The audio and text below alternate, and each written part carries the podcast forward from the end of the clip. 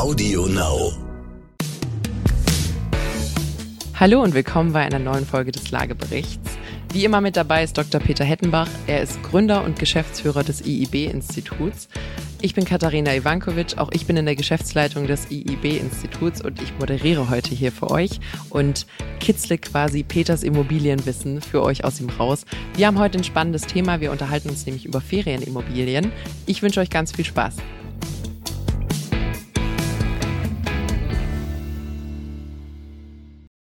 Hallo, hier ist Amias Haptu mit einer Botschaft des heutigen Werbepartners Lenovo zum Thema IT-Security. Durch steigende Cyberkriminalität entstehen Schäden in Milliardenhöhe. Um Ihr Unternehmen vor Angriffen auf Ihre Daten zu schützen, bietet die Sicherheitsplattform ThinkShield von Lenovo ein flexibel anpassbares Portfolio. Seien Sie und Ihre IT einen Schritt voraus und informieren Sie sich jetzt auf lenovo.spiegel.de. Peter, Tag, Nina. bist fit? Äh, ich tu mein Bestes. Schieß mal los. Der Peter ist gerade wieder ein bisschen mit betreutem Computing gestartet, aber wir sind startklar. So, Peter, wir haben jetzt natürlich, also in Schwetzingen hat's gerade äh, die erste Woche rum von richtig schönem Wetter und wir haben natürlich ein passendes Thema. Ähm, wir wollen uns heute nämlich mal über Ferien und Ferienimmobilien unterhalten. Also Ferien und Urlaub sind Peters Lieblingsthemen, müssen unsere Hörer an der Stelle wissen. Sie hören, dass Sie nichts hören. Ja, also Peter bezeichnet Urlaub als das böse Wort mit U, aber er war auch schon mal auf den Malediven. Aber es also. gibt auch noch das böse Wort mit R, das ist Resturlaub. Das ist noch schlimmer. Genau. Ja, wir kommen ja jetzt, glaube ich, alle aus einer Zeit, in der man äh, eher weniger freiwillig recht viel Zeit in den eigenen vier Wänden verbracht hat. Was natürlich ähm, so ein bisschen das Bedürfnis weckt, rauszukommen. Wir haben auch eine richtige Renaissance des Heimaturlaubs gehabt, ähm, nämlich weil die Leute nicht fliegen wollten, durften, zu viel Risiko, äh, wie auch immer. Ähm, und das ganze Thema Ferienimmobilien ist jetzt, glaube ich, wirklich nochmal richtig aufgeblüht in Deutschland oder im deutschsprachigen Raum zumindest. So, und wir wollten uns jetzt heute einfach mal angucken, ähm, sind Ferienhäuser noch eine Option? Sind die ein schlaues Investment? Worauf muss ich achten, wenn ich mir so eine Ferienimmobilie holen soll? Und was für Optionen gibt's denn eigentlich für die Nutzung von so einer Freizeit- oder Ferienimmobilie? Genau. Was kennst du denn für Ferienimmobilien?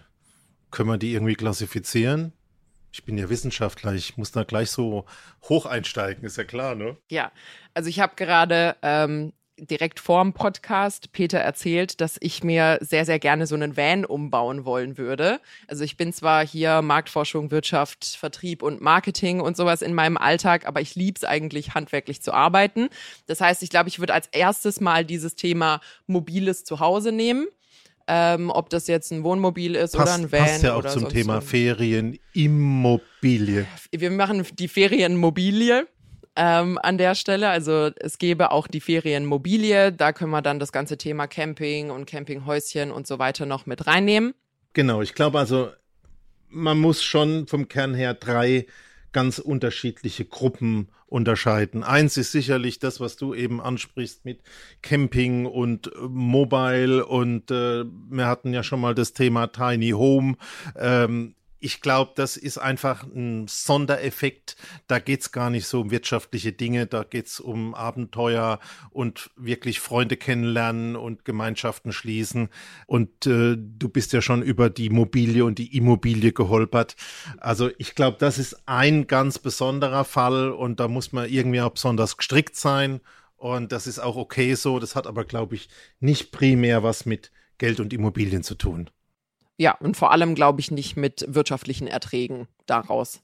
Also ich glaube, das ist ein Investment wahrscheinlich ins eigene Glück oder Freude oder Erlebnisse, aber es ist kein Investment, um einen geldlichen Ertrag davon zu haben. Genau, ich habe ja beim Thema Immobilie und dem Thema Tiny Home schon mal dich darauf aufmerksam gemacht, dass der Platz dann doch sehr begrenzt ist. Und äh, wenn man dann mal Streit mit seinem Partner hat, äh, kann man beim Tiny Home zumindest noch im Auto übernachten. Äh, ich glaube, wenn man im Van ist, geht auch das nicht mehr. Ich bitte dich einfach, das zu bedenken, wenn du schon so ein großer Freund bist. Aber lass uns mal den richtigen Immobilien zuwenden. Ja, und dann so das nächste, was ich mir denke, ist, also es gibt zwei Kategorien in meinem Kopf, die sich da so ein bisschen beißen. Nämlich denke ich so an die Ferienimmobilie für Eigennutz. Also da, wo man mit seiner Familie immer hinfährt. So, wir haben ein Haus an der Ostsee und da fahren wir hin.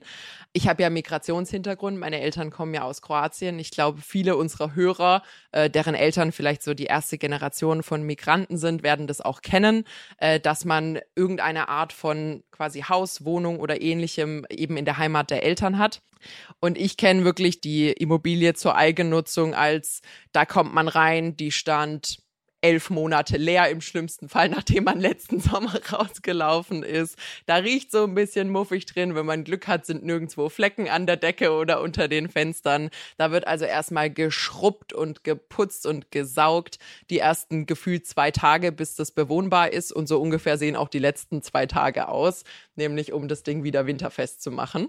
Also lass uns mal, bevor wir auf, auf dieses Thema gehen, ein bisschen noch eingrenzen. Also ich glaube, zum einen gibt's wirklich dieses Ferienhaus, was irgendwo in der Fremde ist, weil wir da wirklich eine Urlaubsregion haben. Entweder mhm. steht sie in Kroatien.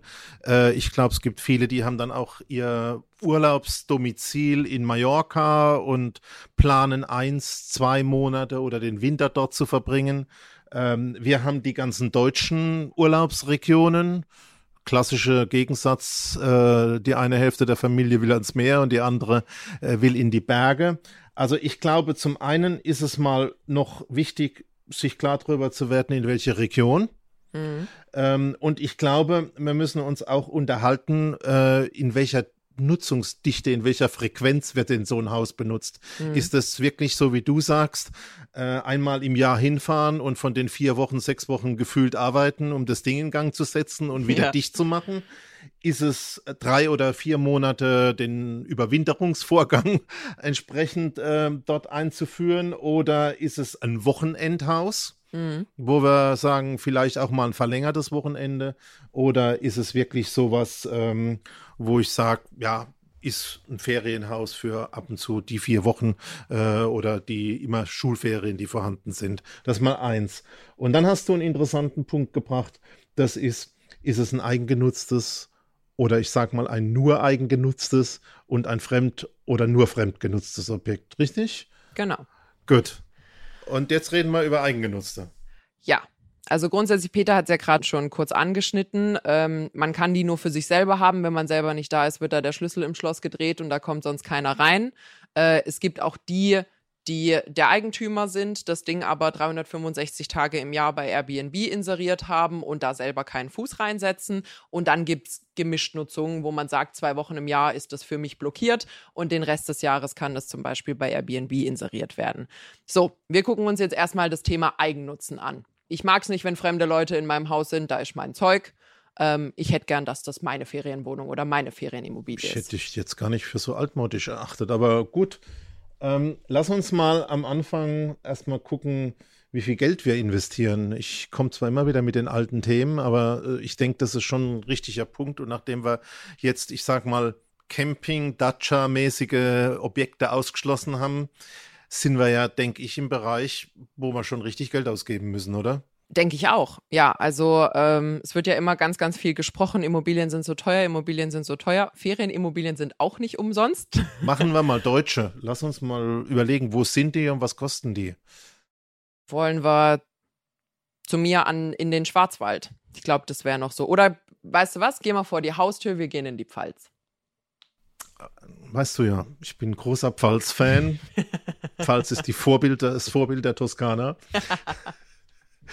ähm, lass uns aber mal doch nochmal auf den Preis kommen. Also wenn ich jetzt sage, ich glaube, du hast eine kleine Statistik, wo die Feriendomizile mhm. und die Ferienziele der Deutschen sind. Ja, lesen wir mal schnell runter. Wir haben Allgäu, dann Nordsee-Ostseeküste, den Bayerischen Wald, die Mecklenburgische Seenplatte, Schwarzwald, Bodensee, Spreewald und die Sächsische Schweiz. Sind die beliebtesten Ferienregionen in Deutschland. Also da würde ich doch schon mal sagen, das sind irgendwie so Immobilienpreise zwischen 200 und 600.000 Euro. Wir machen mal wieder meinen berühmten Mittelwert mit 400.000. Kann man dann halbieren oder verdoppeln. Aber mit 400.000 Euro ist es sicherlich ein Invest und wenn wir bei den Kosten anfangen, dann lass uns doch mal ein bisschen schauen, was kostet denn eigentlich eine Ferienimmobilie, weil du hast ja gesagt, wenn es eine eigengenutzte ist, wo ich niemand reinlassen möchte, muss ich natürlich auch klar wissen, es kostet Geld und ich habe schon die Befürchtung, das ist so wie Porsche fahren. Am Endeffekt ist es auf jeden Fall mit Kosten verbunden und Spaß. Natürlich, aber natürlich. Aber teurem Geld. Spaß genau. Ja, also der Nachteil, wenn man sie alleine benutzt, ist natürlich auch, dass man sie alleine bezahlen muss. Ich glaube, da gibt es drei große Kostenkategorien. Wir haben gerade über den Kaufpreis gesprochen. Das heißt, man hätte irgendeine Komponente, die äh, die Abbezahlung dieser Immobilie beinhaltet, wie auch immer. Es gibt einen zweiten Faktor, das sind die Betriebskosten. Nämlich, was muss ich denn machen, damit dieses Haus erhalten bleibt und in gutem Zustand bleibt? Und ein dritter Punkt, wir sind in Deutschland, ist natürlich auch Steuer. Nämlich, was kostet mich denn unter Umständen? Wie bittet mich Vater Staat zur Kasse für so eine Ferienimmobilie? Auf die Kosten kommen wir nochmal, aber das mit den Steuern interessiert mich gerade. Vorstellungen zum Thema Steuer? Ja, muss ich sagen, hatte ich bisher nicht, weil es mich auch nicht besonders interessiert hat. Ich hatte maximal einen Wohnsitz in der Vergangenheit. Aber es gibt in Deutschland ja die Zweitwohnsitzsteuer. Und wenn man so ein Ferienhäuschen ausschließlich zum Eigennutz betreibt, dann greift dort auch definitiv die Zweitwohnsitzsteuer. Und die ist unter Umständen in Deutschland schon richtig, richtig happig. Also die wird berechnet anhand der Netto-Kaltmiete. Wenn einem die Immobilie selber gehört, wird da eine marktübliche Miete genommen.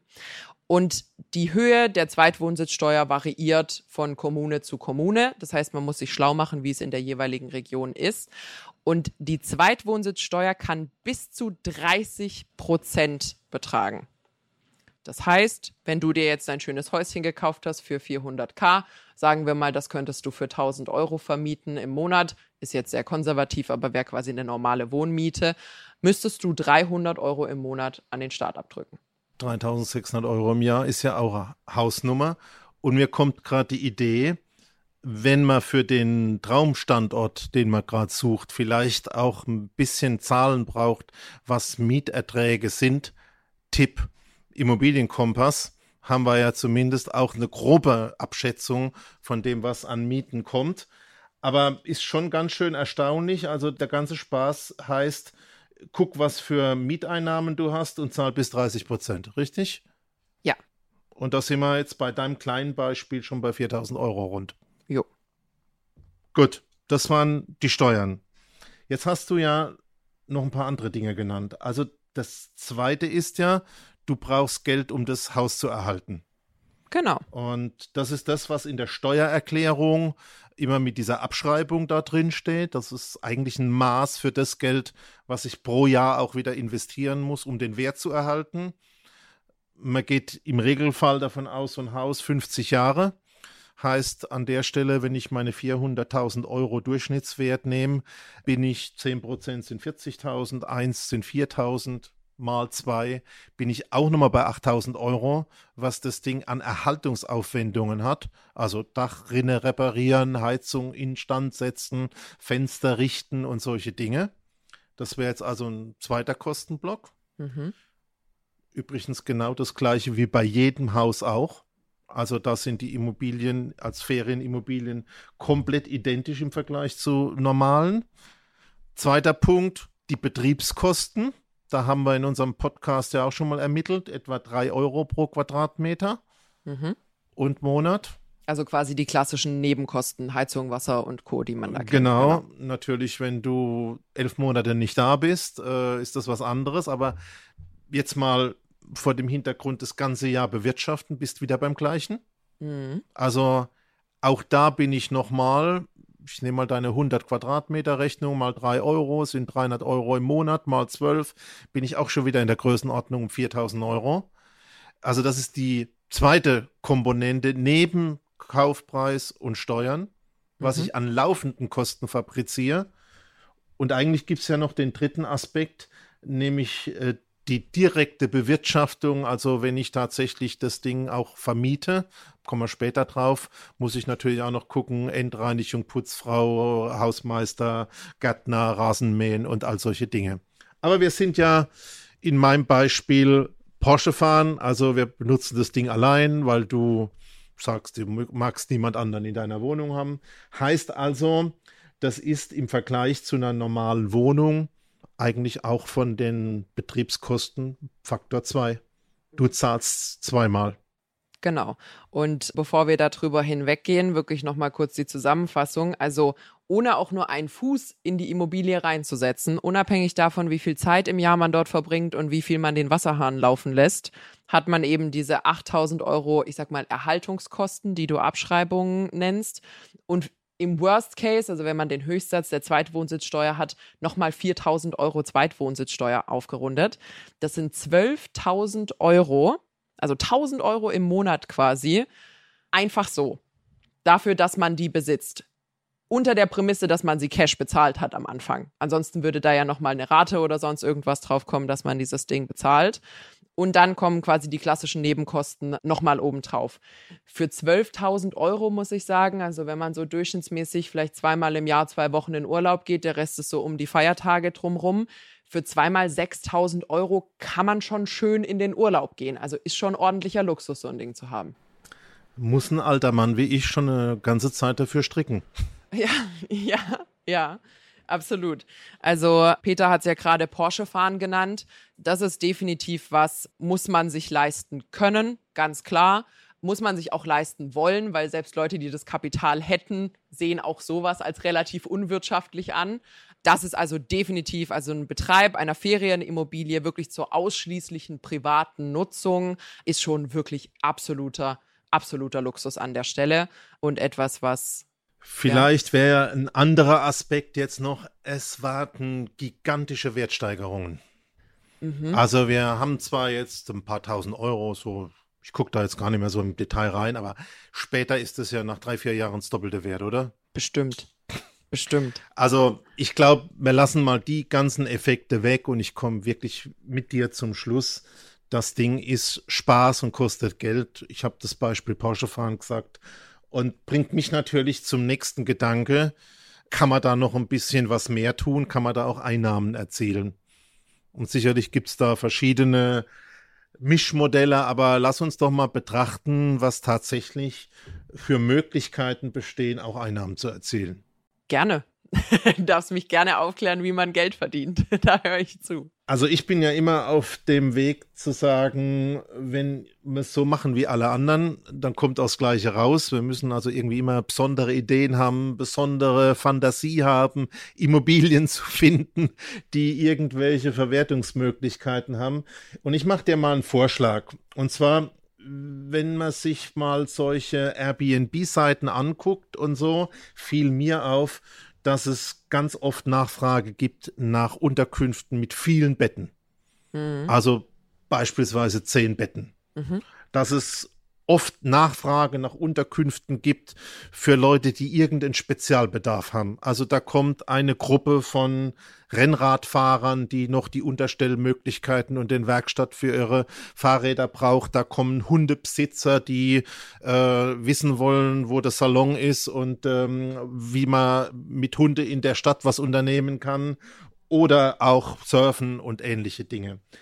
Ähm, wenn man jetzt zu den Ausgaben, die wir ja ein bisschen beziffert haben, auch noch sagt, Mensch, ich habe 400.000 Euro ausgegeben, jetzt haue ich mal eine richtige Zahl raus, ich würde auch noch gern 10% Rendite machen, also 40.000 Euro im Jahr, sind ja dann auch die zu versteuernden Mieteinnahmen schon fast. Mhm. Oh, schon wieder 30 Prozent weg. Aber nichtsdestotrotz, also ich würde mal mit 10 Prozent brutto am Anfang rechnen, 40.000 Euro. Jetzt hast du mir gesagt, 8.000 und 4.000 nochmal auf Kosten drauf, sind 12, bin ich bei 52.000, also so irgendwas zwischen 50 und 60.000. Und jetzt komme ich zu der Gegenrechnung, wenn es mir gelingen würde, mit 10 Betten ich muss natürlich auch ein bisschen Ausstattung da noch reinbringen und die ist ja auch ein bisschen irgendwann kaputt. Dann könnte ich, habe ich mal in der Pfalz gemacht, etwa 400 Euro pro Nacht bekommen. Klingt mhm. ja ganz schön viel. Und jetzt sage ich als Geschäftsmann, Mensch, jetzt rechne ich mal mit zwei Drittel oder mit drei Viertel Auslastung dann bin ich so bei 200, 250 Nächten, bin ich bei Einnahmen von 80 bis 100.000 Euro. Ja, da könnte es schon realistisch werden. Also vor dem Hintergrund zu sagen, ich gucke mir gleich an, was möchte ich denn wirtschaftlich erreichen und ich suche beispielsweise Immobilie, könnte ja ein Bauernhof sein, im Allgäu oder auch im Schwarzwald oder auch in der Pfalz. Und nee, da wäre es ein Weingut. In der Richtig. Pfalz wäre es ein Weingut, Richtig. sorry. Und ähm, sich dann also wirklich zu überlegen, wie gehe ich denn da weiter, das wäre für mich ein Konzept, was ich gern weiterverfolgen würde. Gehst du da mit? Also ihr hört beim Peter schon, das war ja jetzt nicht seine Urlaubsbeschreibung und sein Traumurlaub, das war ja ein astreiner Business Case, der das hier gerade gerechnet wurde. ähm, nee, also an der Stelle, man hört's, du sprichst über diese Ferienwohnung, über diese Ferienimmobilie wie über ein Unternehmen, wie über ein Gewerbe. An der Stelle übrigens, bei den Einnahmen, die der Peter plant, äh, würde auch Gewerbesteuer fällig werden. Also da auch nochmal drüber nachdenken. Oh, da kommt noch ein bisschen so ein was auf einen zu. Aber das ist, also an der Stelle ist es nicht einfach, ich habe eine schöne Wohnung, die findet bestimmt jemand anders auch schön, äh, sondern da muss richtig gerechnet werden, da muss geplant werden. Du hast es gerade angesprochen. Das ist natürlich ein ambitionierter Plan, den du hast, eine Zehn-Betten-Immobilie und man lasst die drei Viertel aus und so. Ist alles möglich, wenn man da dahinter ist. Das heißt, da ist schon richtig, richtig Arbeit dahinter, die Positionierung zu finden für meine Immobilie, nämlich wen spreche ich denn an? Sind es äh, Fahrradfahrer, sind es vielleicht Hundebesitzer, sind es Familien mit kleinen Kindern und deswegen schaue ich, dass ich einen Spielplatz vorm Haus habe oder so. Also was ist meine Kundengruppe? Wo finde ich die denn? Sind die bei Airbnb? Sind die bei anderen Plattformen? Und wie positioniere ich mich an der Stelle? Ja, das Stichwort hat mir natürlich gefallen. Ähm, richtig, also wir haben ja das Thema Porsche und Spaß verlassen und äh, planen jetzt ein Business. In jedem Geschäft, das du planst, hast du eigentlich immer drei Komponenten. Du musst dich ums Geld kümmern, also um die Ökonomie. Du musst dich um gescheites Marketingkonzept kümmern und am besten läuft's, wenn du noch eine geile Innovation hast. Aber der Anfang ist ja eigentlich immer Marktforschung. Und das finde ich jetzt besonders toll, nämlich über das Instrument Airbnb haben wir die geilste Marktforschungsplattform, die man sich überhaupt vorstellen kann. Du weißt, was gibt's in der Gegend schon. Mhm. Du weißt, wie ist die Auslastung, was fehlt. Mhm. Du könntest testen. Du hast Vorstellungen übers Pricing. Also es ist nicht alles schlecht, was mit der Digitalisierung kommt. Finde ich ganz großartig.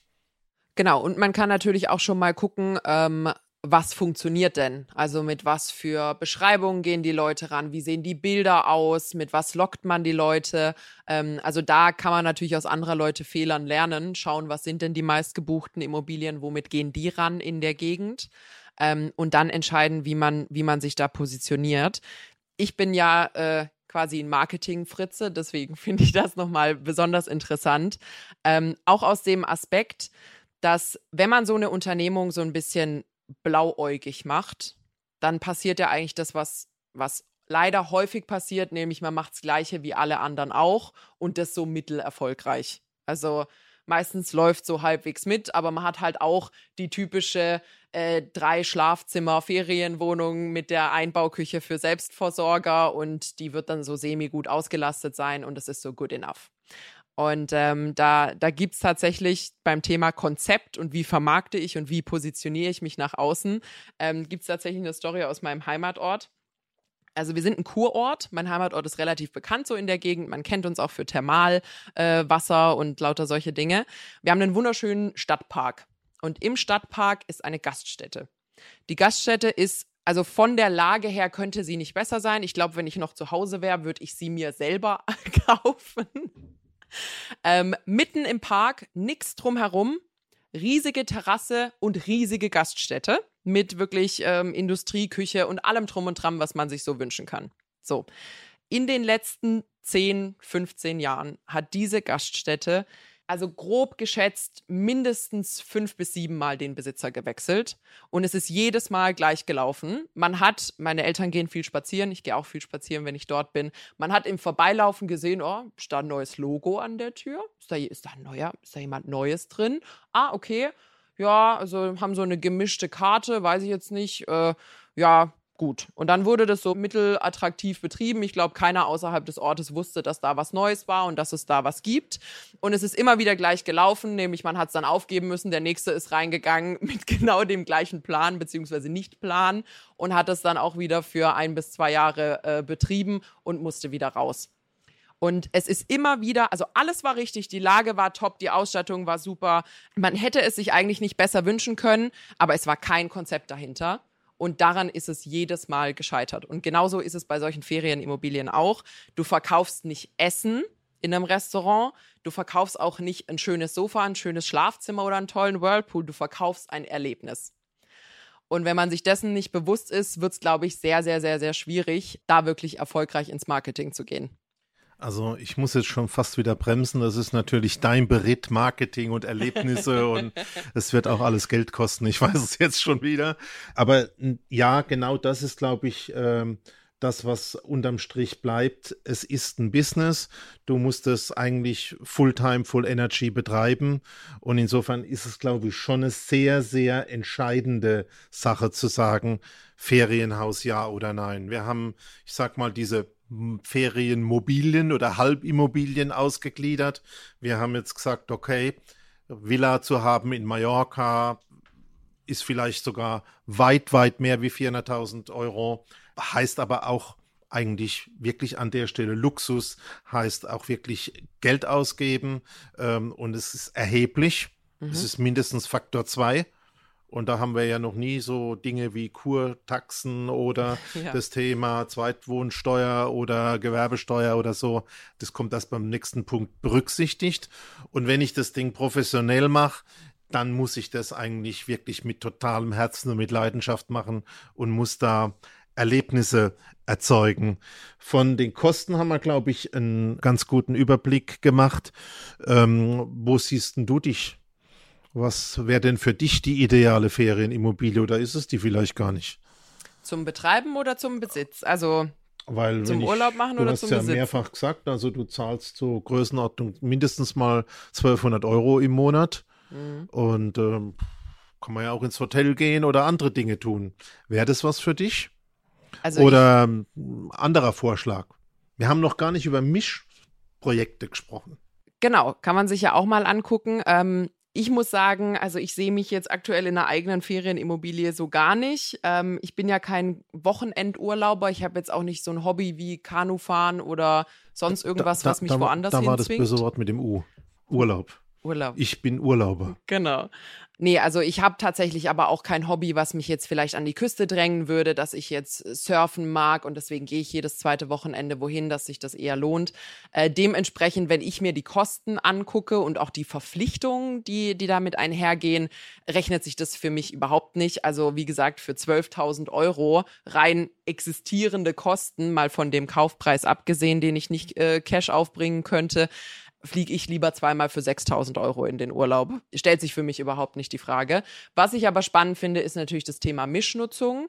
Wenn man weiß, dass man ein bisschen flexibler ist oder wir haben ja das Konzept, also wenn man jetzt so wohnt wie wir beide, ähm, nämlich nehmen wir mal mich, ich wohne in Mannheim, du wohnst schon ein bisschen, bisschen äh, ländlicher als ich quasi. Ich wohne in Mannheim, Hätte aber gerne, wenn ich jetzt zum Beispiel eine Familie habe oder so, würden wir gerne mehr Zeit in ländlicheren Gegenden, sagen wir mal in der Pfalz, verbringen. Könnte man ja sagen, wisst ihr was, immer das letzte Wochenende im Monat ist unser Pfalzwochenende, da ist die Wohnung gebucht für uns und die komplette andere Zeit könnte da jemand anders rein. Das, denke ich, ist auch zumindest ein, eine gute Einstiegsdroge. ähm, zum einen zu sagen, ich näher mich dem mit dem, was du sagst. Ich habe bestimmte feste Rhythmen oder ich miete mal sowas für ein Jahr, weil ich glaube, das erfordert schon einiges von einem, wenn man sagt, es ist so wie in Mannheim leben, halt bloß irgendwie 100, 200 oder 500 Kilometer weg und ansonsten ist alles immer gleich.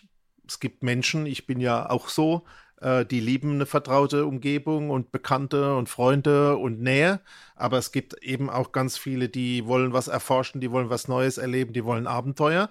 Ähm, also von der Seite her ist, glaube ich, das Thema mit einem festen Rhythmus wohin zu fahren oder mal ein Jahr zu probieren, ein ganz guter Ansatz.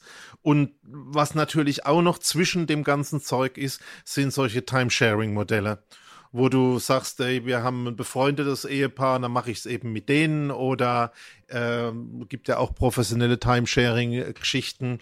Ich glaube, das wäre zumindest mal eine gute Empfehlung, so in das Thema einzusteigen, weil doch viele, viele Dinge drin sind in dem Thema Ferienimmobilie, die man, glaube ich, erst mal ein Jahr oder zwei erfüllen muss. Genau, und wir haben es wir haben's letzte Woche gesagt und es gilt auch für Ferienimmobilien. Eigentum verpflichtet und wer Eigentum verzichtet. Also auch da es ist viel Geld. Wir haben über die Kosten gesprochen. Wenn man sich sowas natürlich gönnt, ist eventuell der Urlaub auf Bali dann halt nicht drin als großer Jahresurlaub. Also da ist schon auch einiges an, äh, ich sag mal, auch Einschränkungen dabei. Das muss man schon mögen. So, fassen wir nochmal zusammen. Wir haben gesagt, das grundsätzliche Thema mobiles Ferienmachen, sagen wir mal, also die Mobilie, ist eine ganz andere Kategorie. Da geht es um Abenteuer, da geht es um Erlebnisse, da ist die Kosten-Leistungsrechnung eine ganz andere. Das heißt, das können wir an der Stelle ein bisschen außen vor lassen. Wir haben über das Thema reine Eigennutzung einer Immobilie gesprochen, also wirklich private Ferienimmobilien nur für mich haben dort aber auch relativ zügig festgestellt, ist ein ordentlicher Kostenblock, der da auf einen zukommt und äh, wirklich etwas für entweder Leute, ich sag mal, wo Geld keine Rolle spielt, ähm, oder Leute, die da wirklich sehr, sehr viel emotionalen Wert daraus ziehen, ist aber für die breite Bevölkerung etwas, was sich wirtschaftlich nicht rechnet und was wir definitiv nicht empfehlen würden. Und der dritte Punkt ist dann, glaube ich, in vielen äh, Fällen, also mindestens eine teilweise Fremdvermietung oder eine größtenteils Fremdvermietung, dass man die Ferienimmobilie nämlich anderen Menschen zum Ferienmachen anbietet.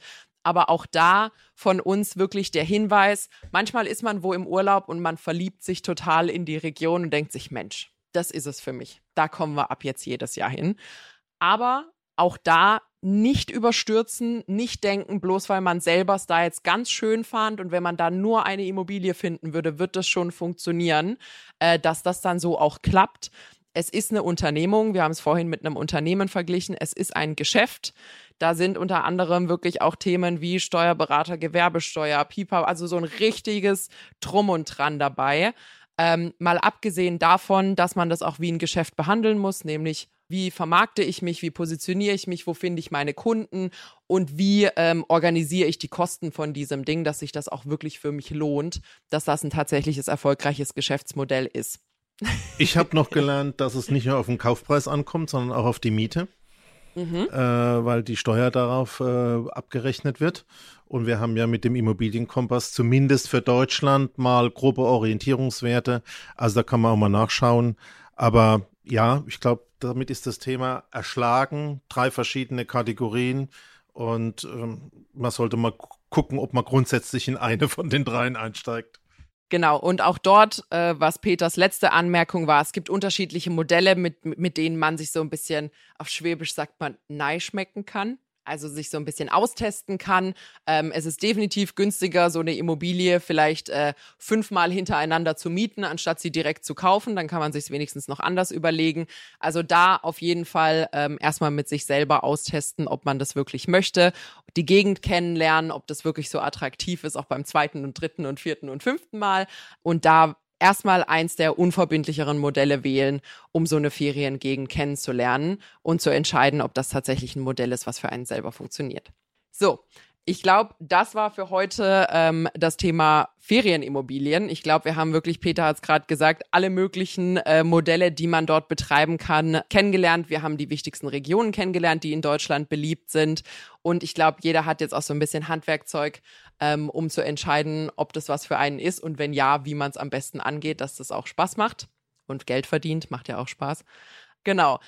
So, das war es auf jeden Fall mit der heutigen Folge vom Lagebericht. Peter, Dankeschön. Auf eine gute Zukunft mit Immobilien. Ich danke dir. und euch natürlich vielen lieben Dank fürs Zuhören. Ihr findet uns wie immer jeden Mittwoch auf AudioNow und überall, wo es Podcasts gibt. Bis dann.